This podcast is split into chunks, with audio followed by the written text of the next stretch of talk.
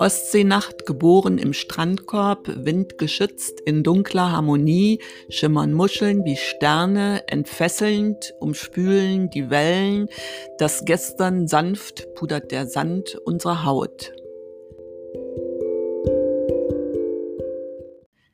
Das war mein Gedicht Ostseenacht. Mein Name ist Mira Stephan und ich rede hier mit meiner wunderbaren Tochter Jill. Hello!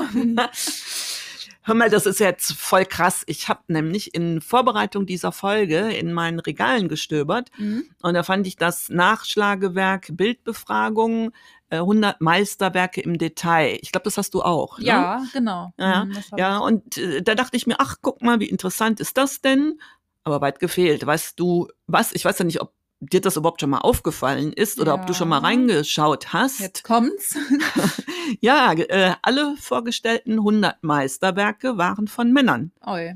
Nicht eine Künstlerin ist vorgekommen. Hm, naja, krass. nee, nee, nee, ganz, so ganz, so ganz stimmt's nicht. Also, ja. okay, ich muss mich so ein bisschen berichtigen. Ja. Also, Frida Kahlo ist auf einem Gemälde ihres Mannes äh, Diego Rivera zu sehen. Mhm. Aber das ist es dann auch. Ja, okay. Toll. Und ähm, Ach ja, übrigens, wer wissen will, wer Frida Kahlo ist, der sollte unsere Folge 11 hören. Ja. Aber Vorsicht, wenn ihr zart beseitet seid. Ja. Ja, Jill bezeichnet Frida Kahlos Mann nämlich als fett. Hm. Ja, obwohl er eigentlich nur dick war.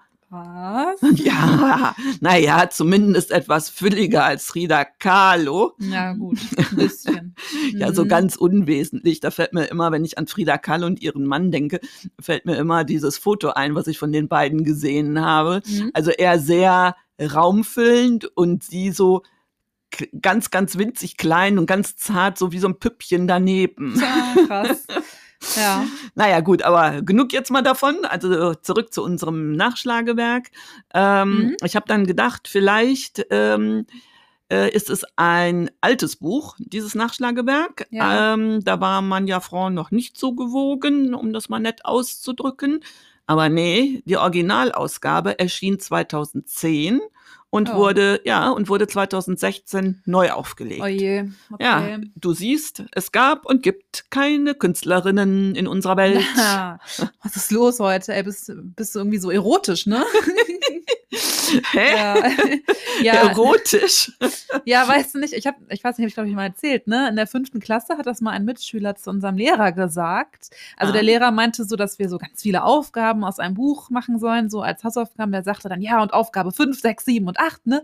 bis morgen. Und der Schüler so, aber das haben sie doch jetzt sicher erotisch gemeint. und dann haben alle gelacht und äh, ja, dem Jungen war das halt mega peinlich, ne? Aber seitdem ist das so wirklich der Running Gag. Ja. Also ich muss sagen, ich, ich sage tatsächlich heute noch manchmal extra erotisch statt ironisch, weil ich das so lustig finde. Und ja, ironisch, beziehungsweise erotisch, ironisch, das bist du ja heute. ja, stimmt, tatsächlich. Ich habe heute wohl ein Ironie-Clown gefrühstückt. Genau. Äh, ja, aber die Geschichte mit diesem Nachschlagewerk erinnert mich übrigens an eine Führung. Ja. Wann war das? 2019? Vor der Pandemie habe ich die ja, mit, mit, äh, mhm. mitgemacht, genau. Also durch diese Basilika in St. Wendel im Saarland. Mhm. Und der Leiter der Gruppe blieb äh, damals vor einer Grablegungsgruppe von 1480 stehen. Ja, 14, 1480 ah, ja. war das. Ja. Und die Skulptur zeigt Jesus Körper, den man also vom Kreuz genommen hat. Und um ihn herum stehen sieben Figuren. Und drei davon sind Frauen. Mhm. Und dargestellt sind, sind sie mit äh, Hauben. Das sind die anständigen Frauen okay. und mit langen Haaren, über die ein Tuch liegt. Und das sind die sogenannten losen Frauenzimmer, Anführungsstriche. Ja. Also letztendlich Huren. Was? ja. Äh, aber das, und das, das ist der Knaller, aber das entsprach nicht äh, der Realität so, nicht? damals, als also, Jesus gelebt hat. Ne? Mhm. Also es gibt Inschriften, die belegen, dass es zur Zeit Jesu durchaus Geschäftsfrauen Ach. gab, weibliche Synagogenvorstände und äh, städtische Amtsträgerinnen. Oh ja, siehst du mal, was, was sie da dargestellt haben. Ja, ja, und ja. Äh, dann, äh, und das ist mir also seitdem so im Kopf eingebrannt, hat er uns noch etwas Interessantes erzählt. Er sagte, die katholische Kirche hat einfach im Laufe der Jahre die weiblichen Vornamen im Alten Testament äh, in männlich abgewandelt. Äh, Ja, ja, also aus Johanna Krass. wurde dann Johann. Oder Johannes bestimmt, ne? Ja, oder so, Sowas, ne? ja, genau. genau. Aus Krass. Petra dann Petrus, boah. und so weiter, ne? Bah, Ja, echt krass, ne? Okay, das ist echt heftig. Ja, ja, als hätte da die Hexenverbrennung nicht Ja, gereicht. ne? wirklich. Meine Güte. Na, Hm, muss man mal drauf kommen. ja. ja, auch, da muss man auch drauf kommen, dass sie das gemacht haben. Ja, Ne? deswegen. Also, Ja. Ja, das Ja, kann man aber nachlesen. Also ich krass. habe das auch nochmal äh, nachgelesen. Also das stimmt schon, was er da erzählt hat. ja, ne? das ist ja echt meine Güte. ja. Naja, Ja, so ist es. Naja, also auf jeden Fall beim Durchschauen meiner Bücher bin ich übrigens auf ein ganz altes von meinem Großvater dann gestoßen. Mhm. Ähm, und das könnt äh, ihr euch, wenn ihr Lust habt, auf Instagram, auf unseren Erbs und Schote Seite anschauen. Ähm, und das hat mich ein Leben lang begleitet. Also ich habe schon als Kind da drin geblättert, kann ich mich gut dran erinnern. Mhm. Und es ist äh, aus dem Jahr 27, also 1927, 28 Mhm. äh, und wurde aus Anlass des 400-jährigen Todestages, und jetzt kommt's, worum es geht, von Albrecht Dürer herausgegeben. Yeah. Also bei all den abgebildeten Gemälden, muss ich sagen, hat mich äh, vor allem Dürers Selbstbildnis im Pelzrock immer fasziniert. Ja. Ach so, und jetzt mal zum allgemeinen, naja, äh, ja, vielleicht äh, allgemeinen Belustigung.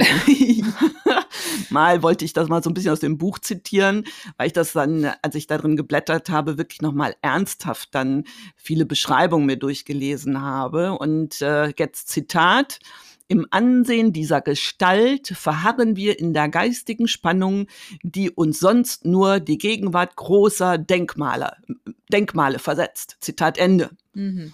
Und mich wundert heute allerdings, dass ich eine Faszination für Dürer entwickeln konnte, wenn ich diese so recht verschwurbelte und schwülstige Sprache lese. Mhm. Aber äh, ich glaube, dass neben, so wenn ich, so wie ich mich erinnere, neben dieser ganzen Abbildungen seiner, seiner Bilder, seiner Gemälde, das Monogramm, dieses große A und darunter das D, mich Mhm. beeindruckt habe, Ja, ja. haben. Ja. Als Jugendliche habe ich dann auch versucht, das nachzumachen. Krass. Also ich habe dann ein schwungvolles M gezeichnet und äh, in diesen rechten Bogen ein S gesetzt. Ah ja. Ja, Ja. okay. Weißt du eigentlich, dass Dürer der erste Künstler war, der seine Grafiken systematisch mit einem Monogramm gekennzeichnet hat? Ja, klar. Was denkst Na du gut, denn? blöde Frage, ne? An eine Kunsthistorikerin. Ja. Naja, aber ähm, als ich habe mich dann auch noch so dran erinnert, ne? als ich mit Ja. 22 Jahren bin ich in München gewesen mit einer Freundin zusammen und da habe ich mir natürlich das Porträt äh, in der alten Pinakothek angeschaut Mhm. und ähm, der Dürer war schon schnuckelig. Hm, Ich verstehe. Also, um es kurz zu machen, wir äh, kommen jetzt zu unserer beliebten Rubrik Horror Vakui. Ich bin begeistert von deiner eleganten Überleitung. Ja, genau. Also, ich habe mir Albrecht Dürers Selbstbildnis im Pelzrock ausgesucht. Ja, wer hätte das gedacht? Überraschung. Nee, also dann gut, will ich mal loslegen. Mhm. Ähm, Albrecht Dürer hat das Selbstbildnis im Pelzrock mit 28 Jahren gemalt und das ist ähm, mit Öl auf Holz Ah, gemacht. ja. Mhm. Und die Maße sind 67 mal 49 Zentimeter. Ja, und das äh, Gemälde befindet sich, hast du ja auch gerade schon gesagt, in der alten Pinakothek in München. Mhm. Und das Bild zeigt Dürer in Kleidung äh, in einer hierarchischen Pose, ja. die bis äh, zu diesem Zeitpunkt Königen und ja, Christus vorbehalten war. ja, ja, das hat mich auch oft so an die Jesus-Darstellung Genau, ja, erinnert. Das, ne? ja, Mhm. absolut. Und die rechte Hand liegt auf dem Pelzstreifen, während die linke überhaupt nicht abgebildet ist, die sieht man nicht. Mhm. Ähm, ja, und Dürer hat hier die Frontalansicht gewählt. Mhm. Ähm, dadurch entstand dann auch ein symmetrisches Porträt. Und in Höhe der Augen übrigens befinden sich dann zwei Inschriften. Also links oben das Monogramm mit den Initialen AD, ähm, das ja in fast allen seinen Werken vorkommt. Ja, und dann noch die Jahreszahl 1500. Mhm. Ja, und eine vierzeilige lateinische Inschrift am rechten oberen Bildrand lautet in der deutschen Übersetzung: So malte ich, Albrecht Dürer aus Nürnberg, mich selbst in naturgetreuen Farben im Alter von 28 Jahren. Krass. also historisch schon ganz cool. Mhm. Und bei Dürers Oberbekleidung handelt es sich um eine langärmelige Mantelart, die um 1500 Schaube oder auch Pelzschaube genannt wurde. Hm. Also- ja, hier ist es ein Pelzschaube, ne? Ist ja ein Ja. Pelz zu sehen. Ne? Genau, Aber ja, das ja. erzählt's ja gleich, glaub Ja, ich. ja, noch, genau. Ne? Also ich wollte auch gerade erklären, also diese Pelzschraube war vorne mittig zugeknöpft und hatte im Brustbereich einen weiten V-Ausschnitt. Mhm. Ähm, der war dann auch wieder mit einem weiten Kragen versehen. Mhm. Ja, und je nach Stand konnte der Schaubenträger den Kragen dann auch verschieden dekorieren oder auch so mit Pelzen verzieren. Ne? Mhm. Und eine Besonderheit von Dürers Schaube sind die horizontal geschlitzten Ärmel an den Oberarmen. Mhm. Die sehen da so unterbrochen aus und äh, geben dann das weiße Untergewand frei. Und der dichte Pelzbesatz am Kragen ist übrigens sehr genau dargestellt. Also jedes einzelne Haar ist mit feinem Pinselstrich aufgetragen. Das kann man richtig gut erkennen. Mhm. Und in seiner Färbung und Beleuchtung ist der Pelz von der Spitze bis zum unteren Schaft in unterschiedlichen Brauntönen noch so differenziert. Mhm. Toll. Ja. In der schummrigen Ausleuchtung des Bildes hebt sich dann auch der Pelz kontrastreich hervor von diesem etwas helleren Braun des übrigen Mantelstoffes. Also er Ja, hebt sich sehr Ja. ab. Und der Aufwand, mit dem äh, sich Dürer seiner Darstellung angenommen hat und seine Hand, also da sind so filigrane Finger zu sehen, die auf den Pelz deuten und auch so vorsichtig hineingreifen, das sind wichtige Indizien, die dem dargestellten Kleidungsstück und vor allem auch dem dazugehörigen Pelz dann eine hohe Bedeutung verleihen. Mhm. Und insbesondere auf die Pelzsorte kam es bei den Männern um 1500 an, ähm, ja, denen je nach Stand exakte Vorschriften gemacht wurden. Ah, ja. Und auf dem Gemälde ähm, handelt es sich übrigens um einen Marderpelz. Marder, das- sind die doch die, die Ja. immer die Kabel durchbeißen am Auto, ne? Ja, genau.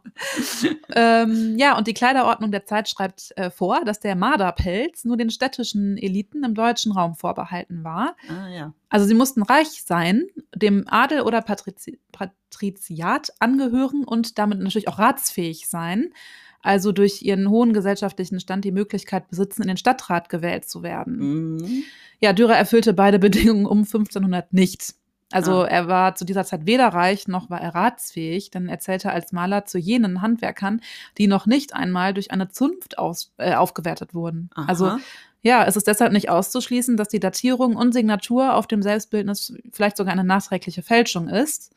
Aha. Mhm. Also es ist aufgrund von Dürers Marderpelz ebenfalls nicht auszuschließen, dass äh, er sein Selbstbildnis erst 1509 malte. Ach, jetzt verstehe ich Denn das. Ja, genau, ja, ja, da klar. war er dann nämlich ratsfähig Mhm. und äh, wurde sogar in den Nürnberger Großen Rat gewählt. Ah. Und jetzt verrate ich ein Geheimnis. Mhm.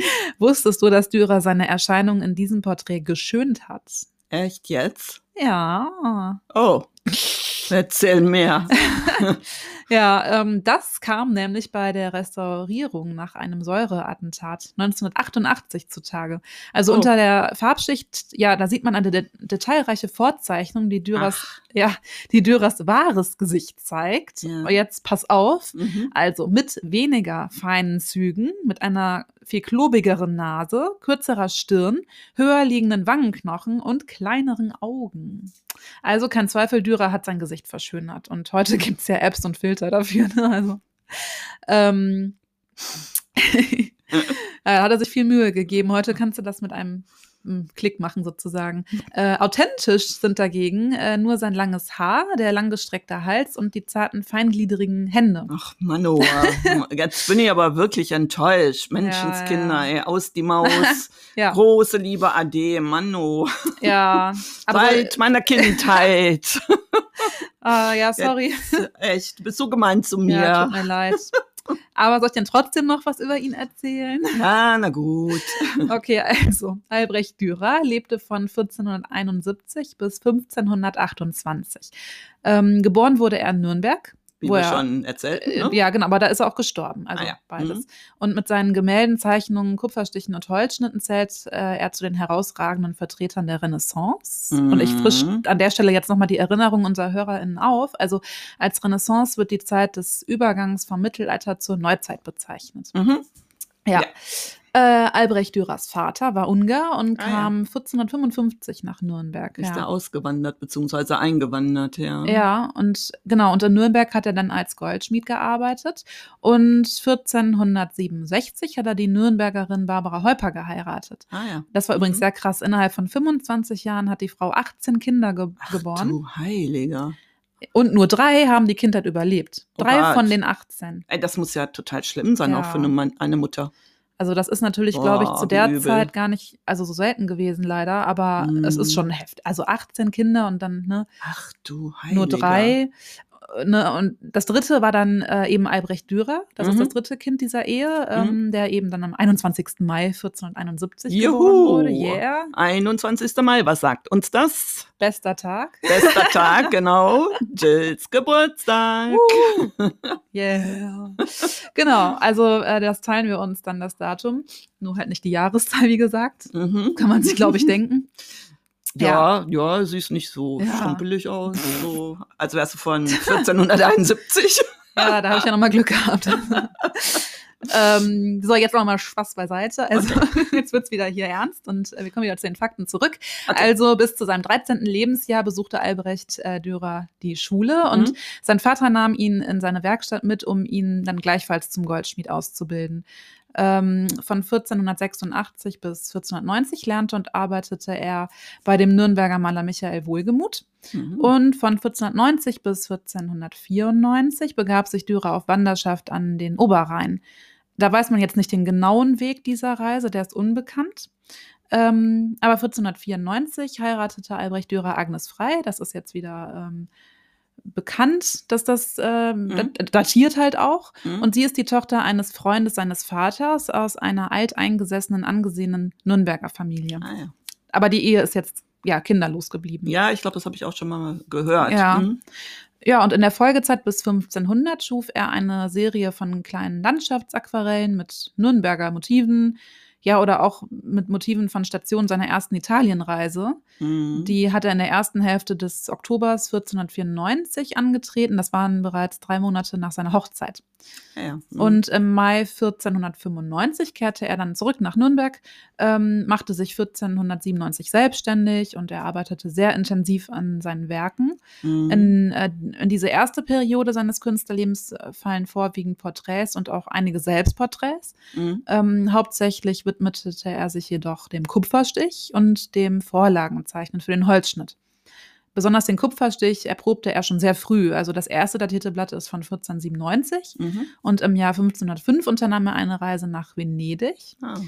Und ab 1509 war Dürer Gesandter des Größeren Rats in Nürnberg. ah ja. Und ja, dann war noch äh, eine weitere Reise, 1520, da ist er mit seiner Frau und einer Magd nach Antwerpen äh, gereist Mhm. eben.